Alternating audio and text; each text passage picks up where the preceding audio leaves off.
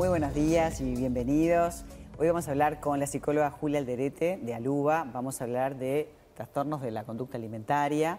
Eh, hablamos con una psicóloga porque tiene un origen mental. Bienvenida, ¿cómo estás? Muchas gracias, María. Un gusto estar acá. ¿Sabes qué? Digo esto porque a veces pensamos, ah, bueno, claro, trastornos alimentarios, no quiere comer, bueno, pero que coma. Y pensamos que es algo físico. Entonces está bueno como hacer definición del tema. ¿Qué te parece? Exactamente, exactamente. Este, los trastornos de la conducta alimentaria son enfermedades mentales donde se ve alterado el vínculo con la comida y con el cuerpo.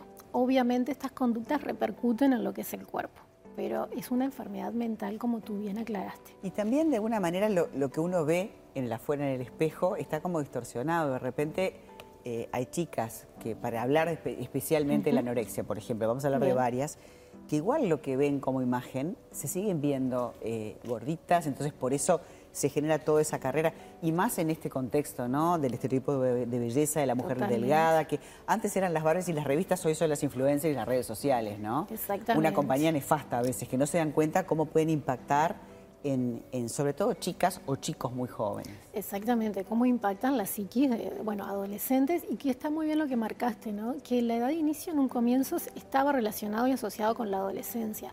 Hoy por hoy lo que nos impacta es que está más relacionado con la infancia.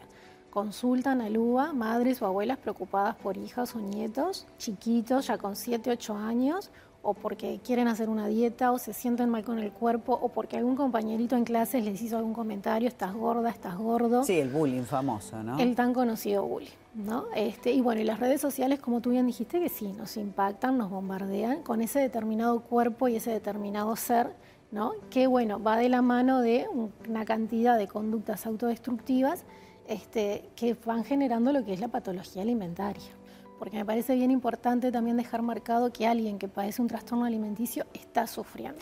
Claro, y que no es algo que lo está haciendo como para hacerse el vivo para, o, para que sea reconocido o para que le presten atención. Exacto. Es algo que no está pudiendo procesar, es algo que lo está, lo está viviendo de esa manera y lo está viviendo con sufrimiento también, ¿no? Exactamente, es la manera que tiene de expresar ese dolor. Siente que puede controlar la comida, un número en la balanza, el ejercicio a realizar, pero escapa del control todas esas emociones que sí están volcadas en cómo me vinculo con la comida. Y hay que trabajar con, la persona y también con la familia, que a veces, claro, la mejor de las intenciones de una mamá, de un papá o de quien lo esté cuidando, pero a veces no tenemos las herramientas y no sabemos por dónde y terminamos hostigando a la persona y generando uh, un efecto peor, ¿no? Exactamente, la familia necesita entender comprender, ¿no? Y sobre todo eso, ver que no es algo frívolo, que no es que quiero determinado cuerpo, que no es sentate, come y ya está, ¿no? Sino que hay un padecimiento detrás, ¿no? Y el comprender, a Luba también le brinda esa contención a la familia de poder, bueno, explicarles la enfermedad, explicar el tratamiento, de brindarles claro, herramientas. Hay que trabajar con nutricionista, hay que trabajar con psicólogo, hay que ser un equipo multidisciplinario. Sí, trabajar en equipo. Exactamente. Hablábamos de la anorexia, vamos a hablar de la bulimia. Bueno, en la bulimia lo que es característico son los episodios de atracón y la conducta compensatoria, que la más conocida es el vómito, ¿no? de autoprovocarse el vómito. Y el atracón es una ingesta de comida, una cantidad ¿no? importante de comida que se realiza en muy poco tiempo, muy vorazmente, y bueno, por lo general tiende a ser a escondidas, a solas. ¿no? Y después aparece la culpa. Claro, por eso decíamos que a veces no es el hambre per se, es como un hambre emocional para llenar lugares que hay que llenarlos con otras cosas y bueno, la comida eh, muchas veces nos gratificamos con eso. Totalmente, la comida como premio. Claro, exactamente. Gratificación, placer. Hay otras patologías que se conocen menos, pero que cada vez más, como por ejemplo la vigorexia. Exactamente, la vigorexia es la obsesión por la actividad física, ¿no? por el ejercicio. Son personas que pasan mucho tiempo o en gimnasios o en rutinas, ¿no? que le dedican mucho tiempo a eso y que muchas veces también va asociado a, un, bueno, a una determinada forma de comer. Entonces es como las dos cosas van relacionadas. Sí, también hay personas que se obsesionan con comer lo sano y, ver las calorías y hay cosas que de repente no están consumiendo y pueden tener problemas este, después a futuro eh, en su salud, ¿no? Desde el punto de, hasta de la fertilidad. Totalmente. Este, en el caso de las mujeres, bueno, y supongo que de los hombres también, ¿no? Sí, sí, sí. Bueno, que eso es la ortorexia, ¿no? La obsesión por la comida saludable, desde lo que comen y, basado en su elaboración, ¿no? Son personas que ni siquiera quieren que alguien les prepare o comer fuera o algo. Claro. Caen ellos y ahí, como bien dijiste, empiezan a secar cantidad de alimentos que obviamente el cuerpo los necesita y después, bueno, claro, va a genera, genera, como un, como un TOC, ¿no? Como una obsesión compulsiva para comer ciertas cosas que son sanas o que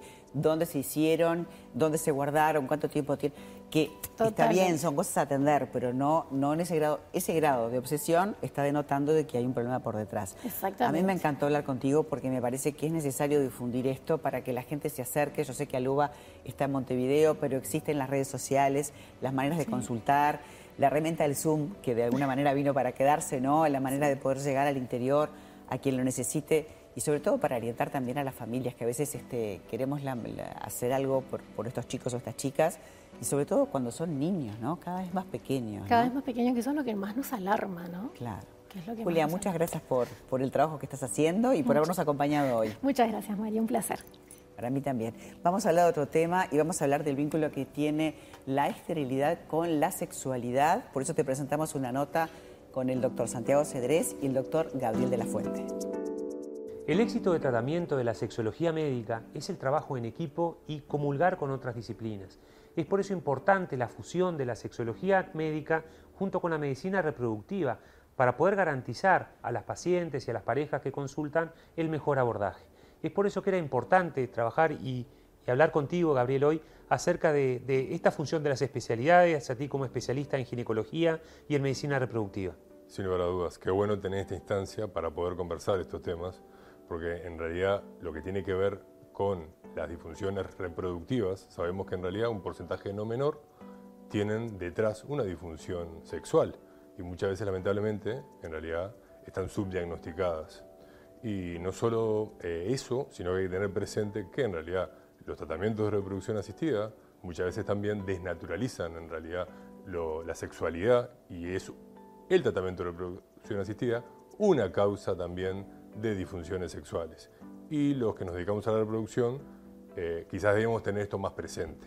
Por eso me parece muy importante que trabajemos en equipo y tener presente esto como una causa etiológica de esterilidad y también para acompañar a las pacientes y a las parejas a lo largo de los tratamientos de reproducción asistida. En sexología clínica cada vez es más frecuente la consulta por la disfunción sexual del varón, de la mujer, pero muchas veces es la pareja la disfuncional, cuando la dificultad aparece en la seducción, en el ritmo de las relaciones, de los encuentros amorosos, en, la estrategia de, poder vincularse desde el punto de vista sexológico. Entonces muchas veces quizá en los tratamientos, cuando aparece la indicación de un coito programado, de este, las indicaciones por la, por la fertilidad, se va dejando de lado y se va perdiendo lo que es la motivación, la espontaneidad, las ganas de la seducción, porque hay que tener relaciones sexuales tal día, tal hora, porque toca hoy, y el tengo que muchas veces es el gran enemigo de la sexualidad y de la espontaneidad. Es por eso importante considerar los aspectos de la sexología clínica también a la hora de la indicación de aspectos en medicina reproductiva. Sin lugar a dudas, esto es un tema muy frecuente en la consulta diaria. Las parejas que a veces traen naturalmente que al principio empezaron a buscar el embarazo en torno a la fecha ovulatoria y luego de varios meses empiezan a notar que esa sensación de estar obligados a tener que tener relaciones sexuales en una fecha determinada eh, va deteriorando mucho la calidad del vínculo sexual y que luego finalmente, al final, incluso las parejas dejan de buscar embarazo durante un tiempo por cómo eso eh, dañó el vínculo. ¿no? Y por otro lado, los tratamientos en sí mismos, como tú traías, en particular las relaciones sexuales programadas, ya el término poco feliz lo dice, eh, compromete mucho entonces al vínculo, porque nosotros decimos, bueno, tal día tienen que tener relaciones sexuales, y luego a veces las parejas incluso tienen hasta un poco de pudor de reconocer que ni siquiera cumplieron con las indicaciones, luego con el paso del tiempo a veces dicen, no, mira, en realidad no pudimos tener relaciones en la fecha que, tú nos dijiste porque eh, fue difícil cumplir con la indicación. Este, y creo que es importante que los médicos estemos atentos a esto, porque a veces pasa un poco desapercibido. Es por eso que es un gusto contar contigo, Gabriel, en el equipo, porque estamos convencidos de que el trabajo en equipo es la clave del éxito, porque poder potenciar a la medicina reproductiva junto con los aspectos más sexológicos del placereado, de la focalización sensorial, del cuidado del contexto, del cuidado del encuadre, donde se da la intimidad. Esto es algo que abogamos y luchamos por entender que la salud sexual es un derecho, que el placer es el objetivo. Entonces celebramos esta alianza importante entre lo que es la sexología clínica médica y la medicina reproductiva.